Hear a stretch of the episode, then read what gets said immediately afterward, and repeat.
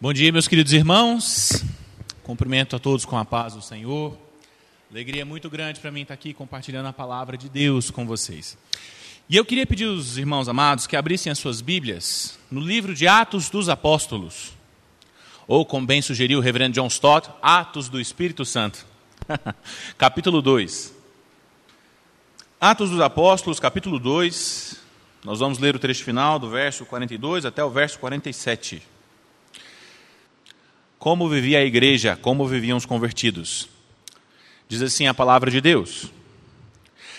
E perseveravam na doutrina dos apóstolos, e na comunhão, no partir do pão e nas orações.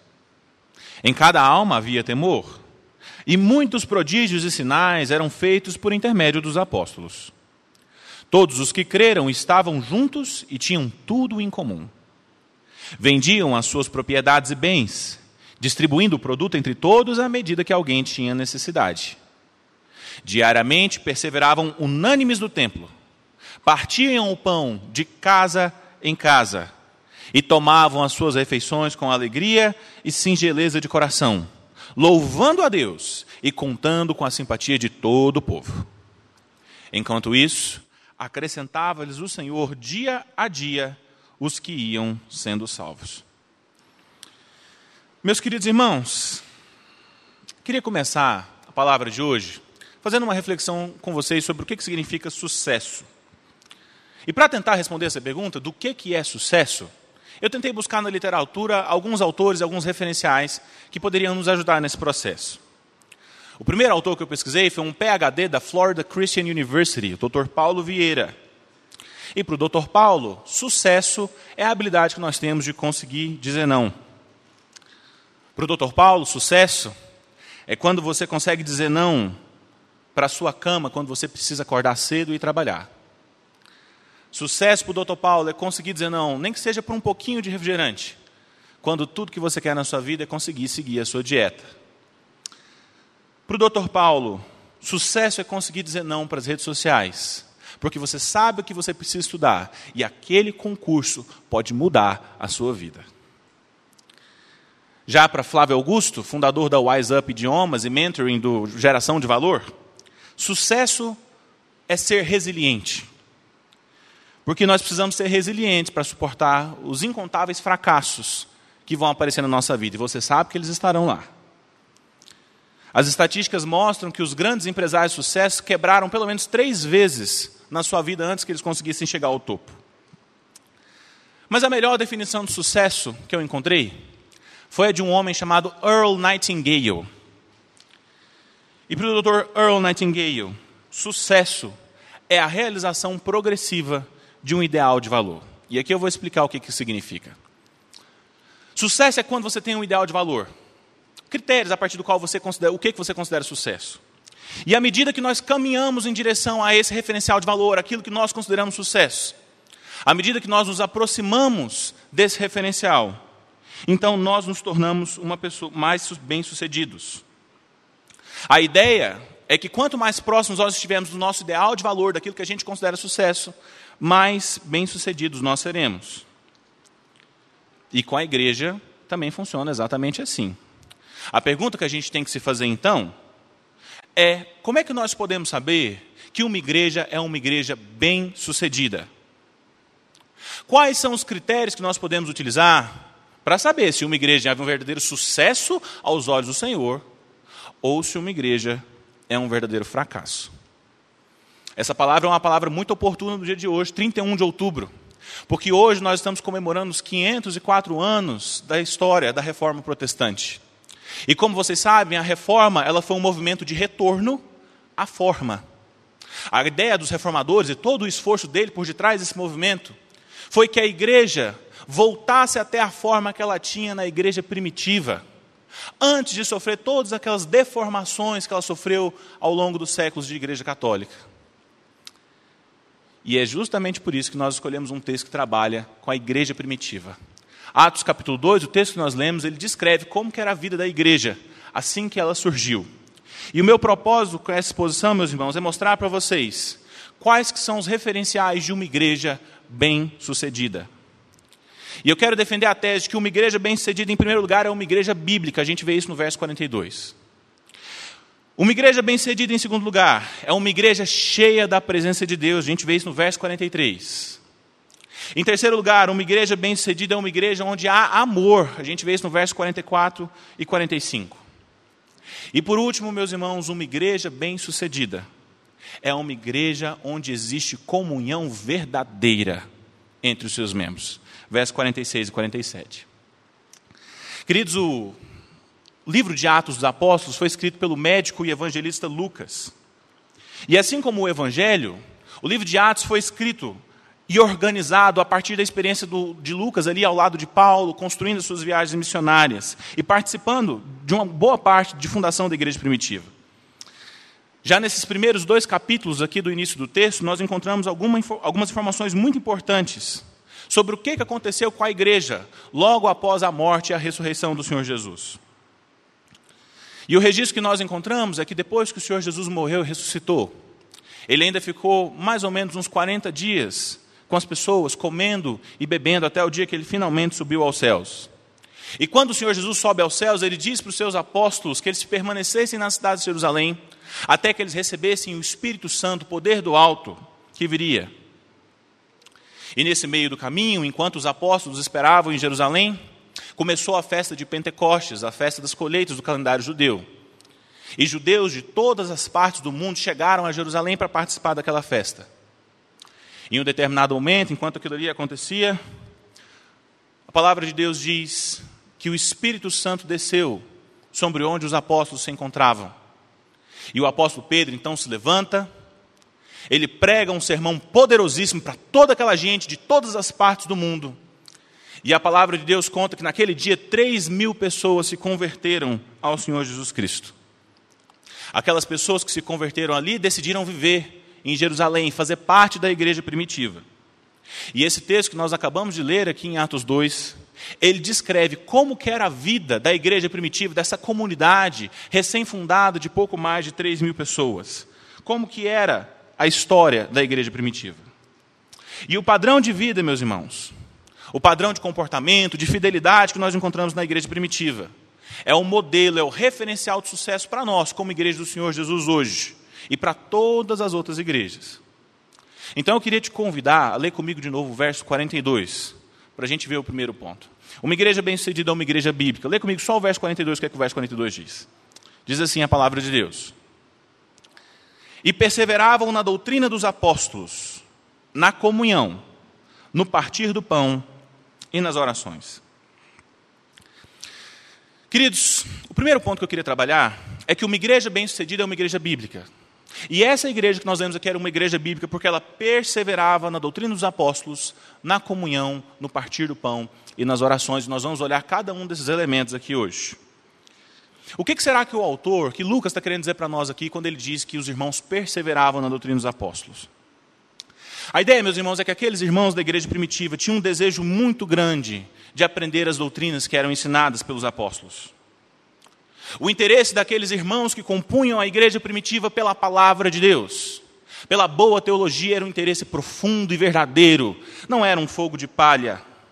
Era algo constante, era diligente. O texto diz que eles perseveravam na doutrina, nos ensinos que eles recebiam dos santos apóstolos. Eles encaravam o compromisso que eles tinham com a palavra de Deus, como se fosse a coisa mais importante das suas vidas. Então, logo de cara, meus irmãos, a gente já começa a perceber que uma igreja bem-sucedida não pode ser uma igreja onde o ensino da palavra de Deus não é levado a sério. Tem um monte de igreja por aí, lotada, abarrotada de gente, que tem tanta gente que quase não cabe no templo, mas que está tão distante da palavra de Deus, quanto a luz está distante das trevas. E alguém poderia argumentar comigo: ah, Henrique e Bruno, mas eles pelo menos estão evangelizando. Olha só quantas pessoas eles conseguem levar para a igreja. Meu irmão, deixa eu te contar um negócio. Não interessa. Não interessa. Se uma igreja não é comprometida com a verdade da palavra de Deus, se não há um compromisso sincero em permanecer e perseverar na doutrina que foi deixada pelos apóstolos, em pregar e explicar a Bíblia de acordo com aquilo que a palavra de Deus diz, então essa igreja é um verdadeiro fracasso aos olhos de Deus, ainda que ela esteja lotada todos os finais de semanas. A palavra de Deus diz que nos últimos dias as pessoas não suportariam a sã doutrina que foi pregada pelos apóstolos. E sentindo coceira nos ouvidos, arrumariam para si falsos mestres, falsos profetas, falsos pastores que pregam de acordo com a maldade do seu coração. Pastores que dizem paz, paz, quando não há paz. E que enchem as suas igrejas dizendo exatamente aquilo que as pessoas gostariam de ouvir. E aí a gente começa a encontrar um monte de pregador diferentinho na internet, falando sobre como você é especial, sobre como você é o centro de Deus. E a gente vai lá e tem umas luzinhas piscando, e aí a gente chora. Mas aquela multidão que entrou naquela igreja saiu exatamente da mesma forma que entrou. E muitos estão dormindo com a namorada na semana que vem. Que Espírito Santo é esse que te faz chorar, mas não transforma a sua vida? Querido irmão, o Espírito Santo está aonde a palavra de Deus está, onde as pessoas têm compromisso com a doutrina dos apóstolos. Então, da próxima vez que você for escolher uma igreja, não procura a igreja mais perto da sua casa, não. Procura a igreja que for mais perto da sua Bíblia, em nome de Jesus. Amém? Na sequência, o texto diz que aqueles irmãos perseveravam no partir do pão e nas orações. A maioria dos comentaristas concorda que Lucas aqui está descrevendo a vida comum da igreja, a vida pública da igreja, os cultos públicos e regulares. E quando ele diz que eles perseveravam no partir do pão, é um partir do pão muito específico aqui. Quando a gente vai analisar esse texto no grego, no original, o que a gente percebe é que Lucas está falando da ceia do Senhor. Sabe por quê? Porque Lucas trata o pão como se esse pão fosse uma pessoa. Então, claramente, ele está falando aqui da ceia do Senhor. Isso significa, meus irmãos, que uma das características de uma igreja bem-sucedida é uma igreja que é comprometida com os sacramentos deixados pelo Senhor Jesus. Uma igreja bem-sucedida é uma igreja que celebra os sacramentos com regularidade. É uma igreja onde as pessoas são batizadas, onde tem evangelismo, onde ela cresce, onde o reino de Deus avança.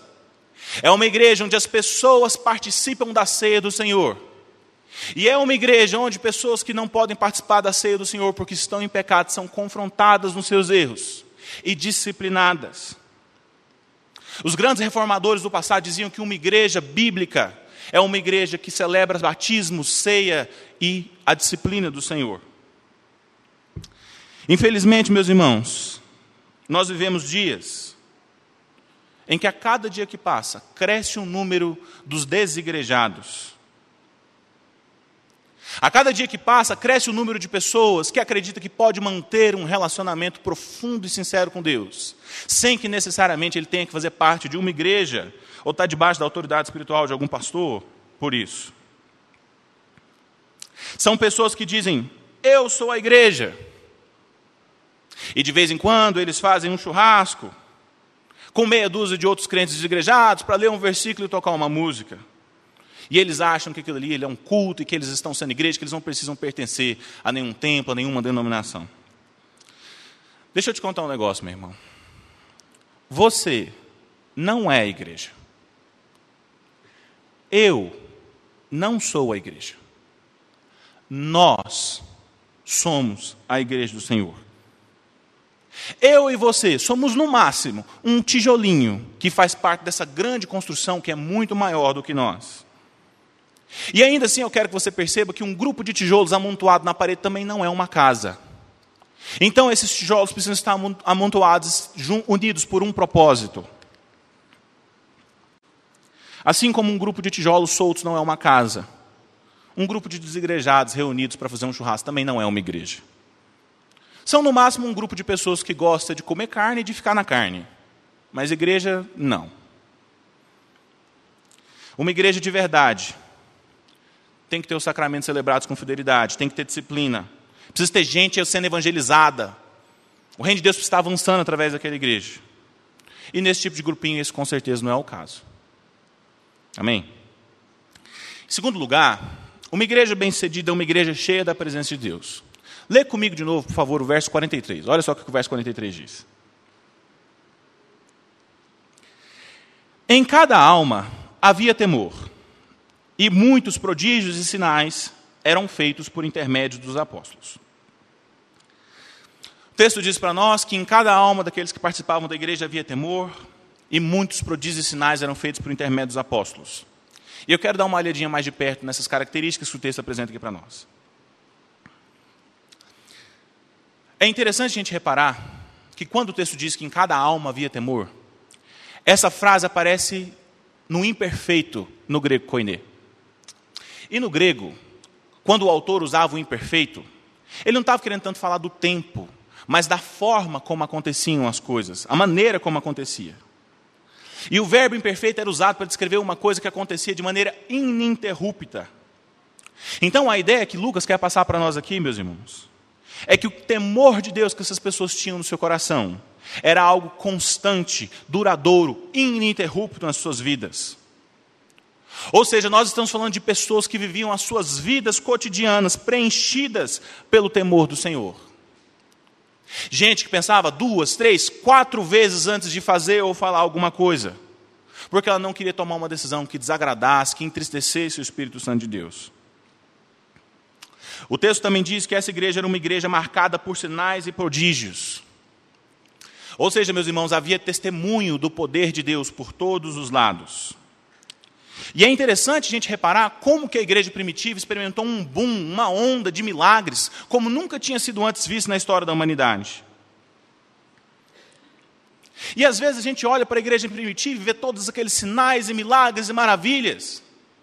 E a gente olha para as nossas igrejas e parece que é uma realidade tão diferente. Por que será que as coisas eram dessa forma e aconteciam assim? A resposta para essa pergunta, meus irmãos, é que Deus derramou uma graça especial sobre a igreja primitiva, a igreja do primeiro século.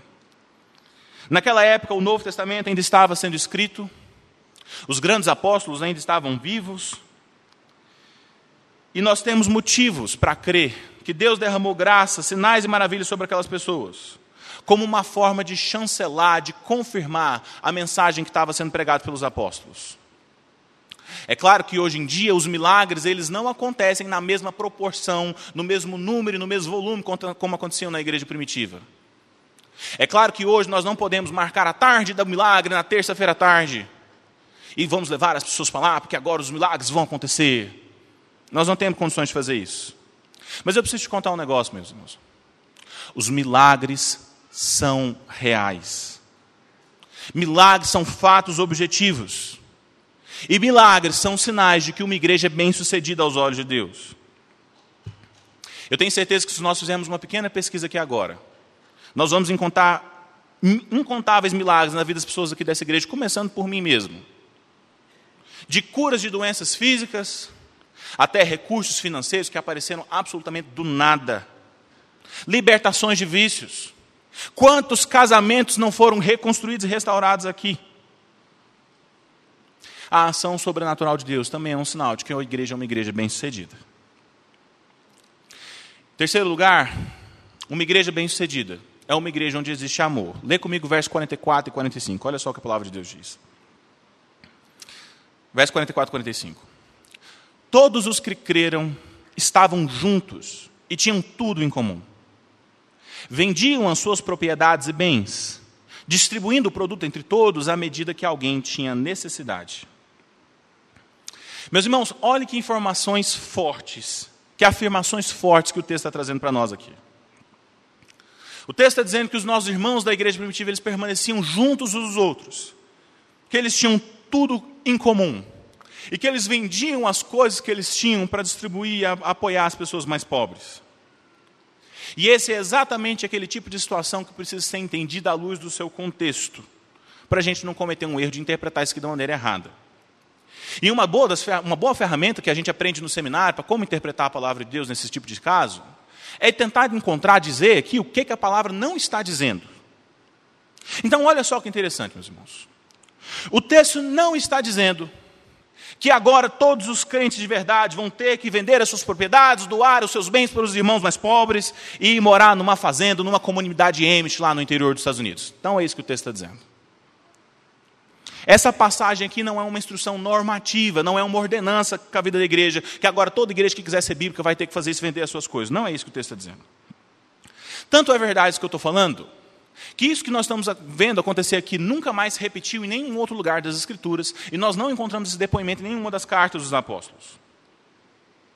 Mas se é assim, a pergunta que a gente precisa fazer então é a seguinte: por que é então que esses irmãos decidiram vender tudo o que eles tinham e distribuir os seus bens à medida que as pessoas tinham necessidades? A resposta para essa pergunta está no contexto do texto que a gente leu. Pensa comigo, meus irmãos. O texto que nós lemos, o texto anterior ao texto que nós lemos, diz que o apóstolo Pedro se levantou bem no meio da na festa de Pentecostes e pregou um sermão poderosíssimo e três mil pessoas vindas de todos os lugares do mundo se converteram e decidiram permanecer na cidade a partir dali, em um único dia. E o interessante é que as pessoas não somente se converteram, mas elas decidiram se mudar para Jerusalém para fazer parte da igreja primitiva. Agora, olha só que situação social difícil que essa conversão gerou. Na época em que isso daqui aconteceu, a cidade de Jerusalém tinha mais ou menos 25 mil habitantes. E naquele dia, do dia para a noite, eles receberam 3 mil pessoas, ou seja, 12% da sua população em um único dia. Então não é muito difícil a gente perceber como que uma crise social terrível estava estabelecida. De repente, 3 mil pessoas que não tinham casa para morar, que precisavam comer, que não tinham emprego, estavam agora vivendo na comunidade dos cristãos, no meio da igreja. E diante desse cenário, é que nós encontramos a atitude de amor, que é tão característica de uma igreja bem-sucedida. Vendo que todas aquelas pessoas que tinham se mudado para Jerusalém estavam passando necessidades, aqueles irmãos decidiram vir ao socorro daqueles que precisavam. Venderam seus bens, pequenas fortunas, para ajudar quem estava precisando de ajuda dentro da própria igreja. Então, meus irmãos, uma igreja bem-sucedida é uma igreja com um coração voluntário. É uma igreja onde seus membros dedicam seu tempo, seu esforço, suas orações e o seu dinheiro para abençoar a vida das pessoas que precisam, para vir em socorro do órfão, do oprimido e da viúva. Em quarto e último lugar, uma igreja bem-sucedida é uma igreja onde existe comunhão verdadeira entre seus membros. Lê o verso 46 e 47 para a gente encerrar, por favor. Olha só o que o texto diz. Diariamente perseveravam unânimes no templo, partiam um pão de casa em casa e tomavam as suas refeições com alegria e singeleza de coração, louvando a Deus e contando com a simpatia de todo o povo. Enquanto isso, acrescentava-lhes o Senhor dia a dia os que iam sendo salvos. O último critério de uma igreja bem-sucedida que nós vamos trabalhar hoje, meus irmãos, é a comunhão. O texto diz para nós que entre aqueles irmãos havia comunhão verdadeira, que eles se comportavam como membros de uma mesma família. Observe que Lucas está descrevendo aqui o dia a dia de como era a rotina daqueles irmãos. E ele diz que eles perseveravam unânimes no templo, que eles partiam um pão de casa em casa, e aqui é o pão mesmo, está dizendo que eles compartilhavam refeições, que eles comiam uns na casa dos outros o tempo todo, e louvavam a Deus com alegria e singeleza de coração. Em outras palavras, meus irmãos, o compromisso que os nossos irmãos da igreja primitiva tinham com o Senhor não estava restrito aos, aos cultos de domingo, às quatro paredes do nosso templo mas era algo vivo, vibrante, dinâmico, que acompanhava eles por onde quer que eles passassem, que adentrava para dentro das suas casas e que construía conexões profundas com os irmãos que faziam parte da comunidade. Eles compartilhavam suas refeições com singeleza e com alegria. Observe que o texto também diz que isso acontecia todos os dias. Isso traz a ideia de rotina, de regularidade. Ou seja, meus irmãos, a vida que aqueles irmãos viviam com Deus Não era alguma coisa pesada. As programações da igreja não era coisa enfadonha. Muito pelo contrário. Aqueles irmãos encontravam na igreja, na vida com o Senhor, um nível de preenchimento, de realização, de propósito, que eles não poderiam encontrar em nenhum outro lugar. Certa vez, um grande amigo meu, que hoje é presbítero da nossa igreja, da Igreja Presbiteriana do Brasil, ele me contou a história da conversão dele. E ele disse que a vida dele era uma vida muito acabada. Porque ele estava num mundão de verdade. O casamento dele estava indo por água abaixo. E um dia um irmão convidou ele para ir num pequeno grupo lá na casa deles, eles acharam um churrasquinho.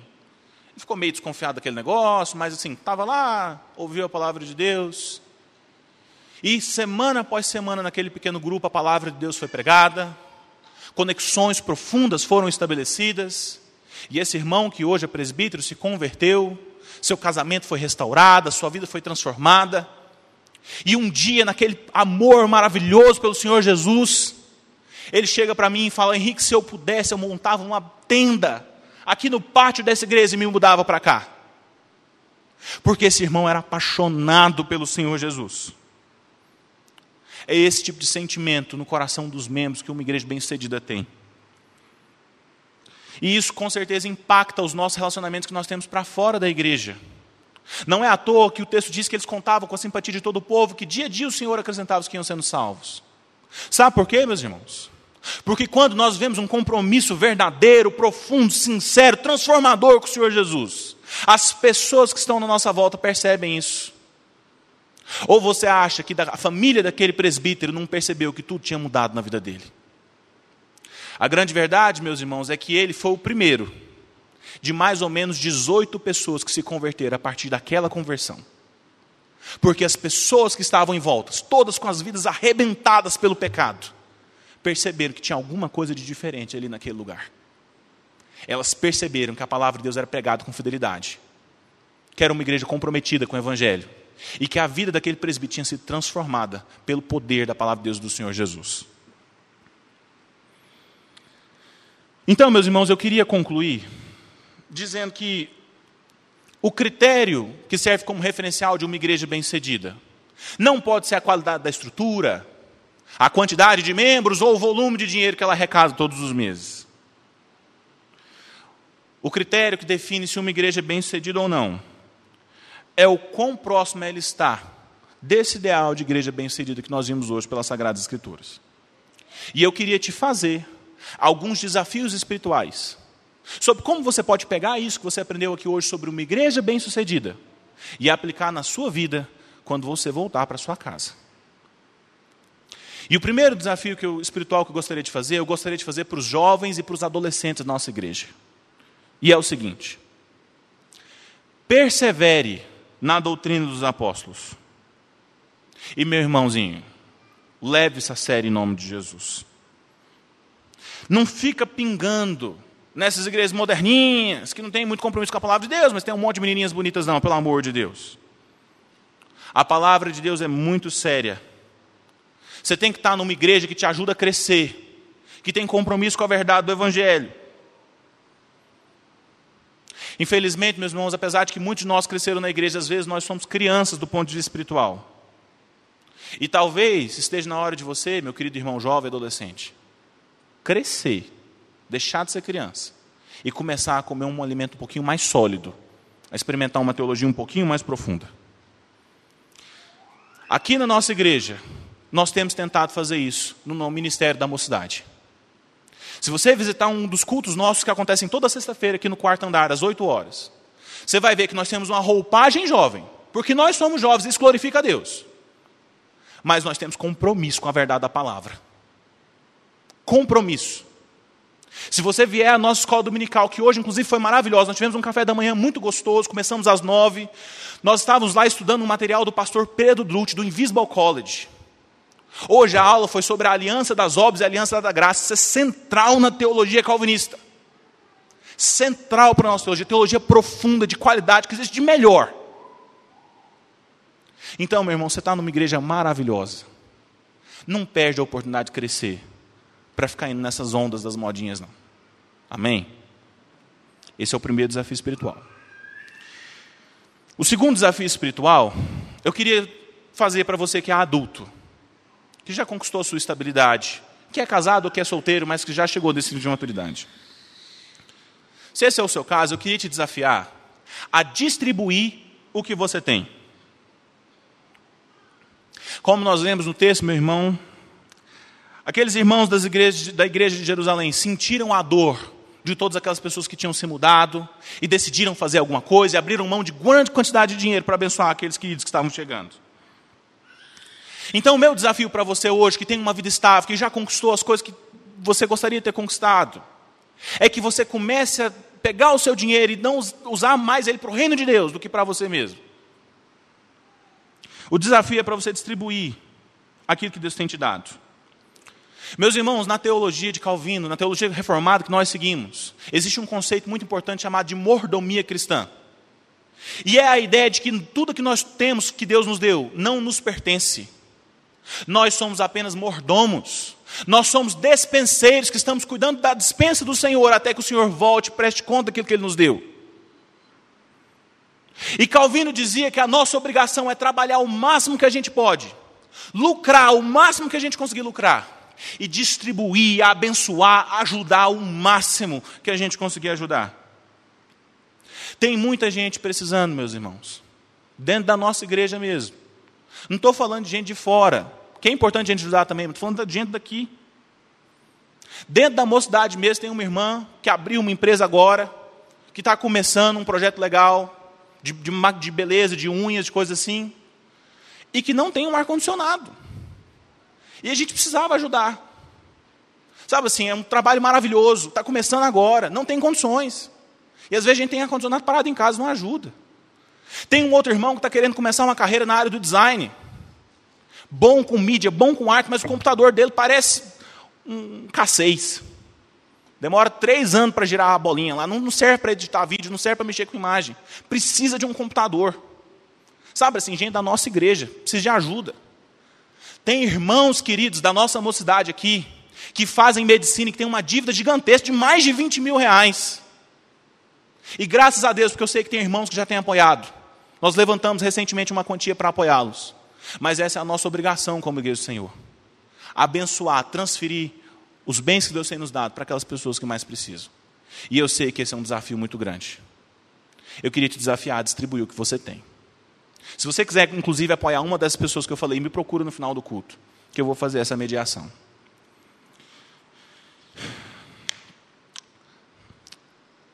Terceiro desafio espiritual que eu queria te fazer hoje é o seguinte: procure um pequeno grupo ou um discipulado.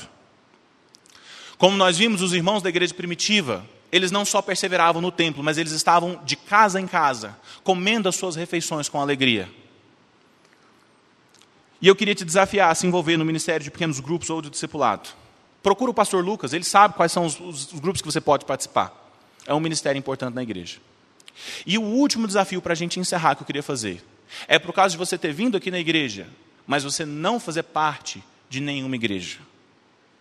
Se esse for o seu caso, você ouviu várias coisas sobre como é uma igreja bem-sucedida, sobre como a igreja é um lugar maravilhoso que tem um potencial para transformar a vida das pessoas. Mas eu queria te desafiar a fazer parte de uma igreja. E aqui eu não estou falando para você fazer parte da igreja do ponto de vista institucional, mas eu estou te recomendando ter um encontro pessoal e transformador com Jesus. A verdade, meus irmãos, é que nós temos uma dívida de morte com o nosso Deus. A gente merece ir para o inferno. E nós estamos aqui nessa igreja não por causa daquilo que o Senhor ainda vai fazer por nós, ou pelas mãos dele, pelo que ele pode fazer para nos abençoar. A gente está aqui por causa daquilo que o Senhor Deus já fez. Ele já nos perdoou, nós já somos salvos. E você precisa tomar uma decisão por Jesus. Amém? Vamos orar? Deus Santíssimo, muito obrigado por essa palavra. Derrama graça sobre a vida dos meus irmãos. E ajuda-nos, Deus, a sermos de fato uma igreja bem-sucedida aos olhos de Deus. Uma igreja que, como os reformadores queriam, voltou ao, ao, à igreja primitiva, como era a igreja deixada pelos apóstolos. Abandonou todas as deformas que o tempo e que as nossas instituições muitas vezes podem ter. E voltou para a palavra de Deus. Voltou para o solo escritura. Obrigado, Pai, pelos 504 anos da reforma protestante e porque a verdade da palavra de Deus prosperou e o Senhor abriu os nossos olhos e nosso coração. Em nome de Jesus Cristo. Amém.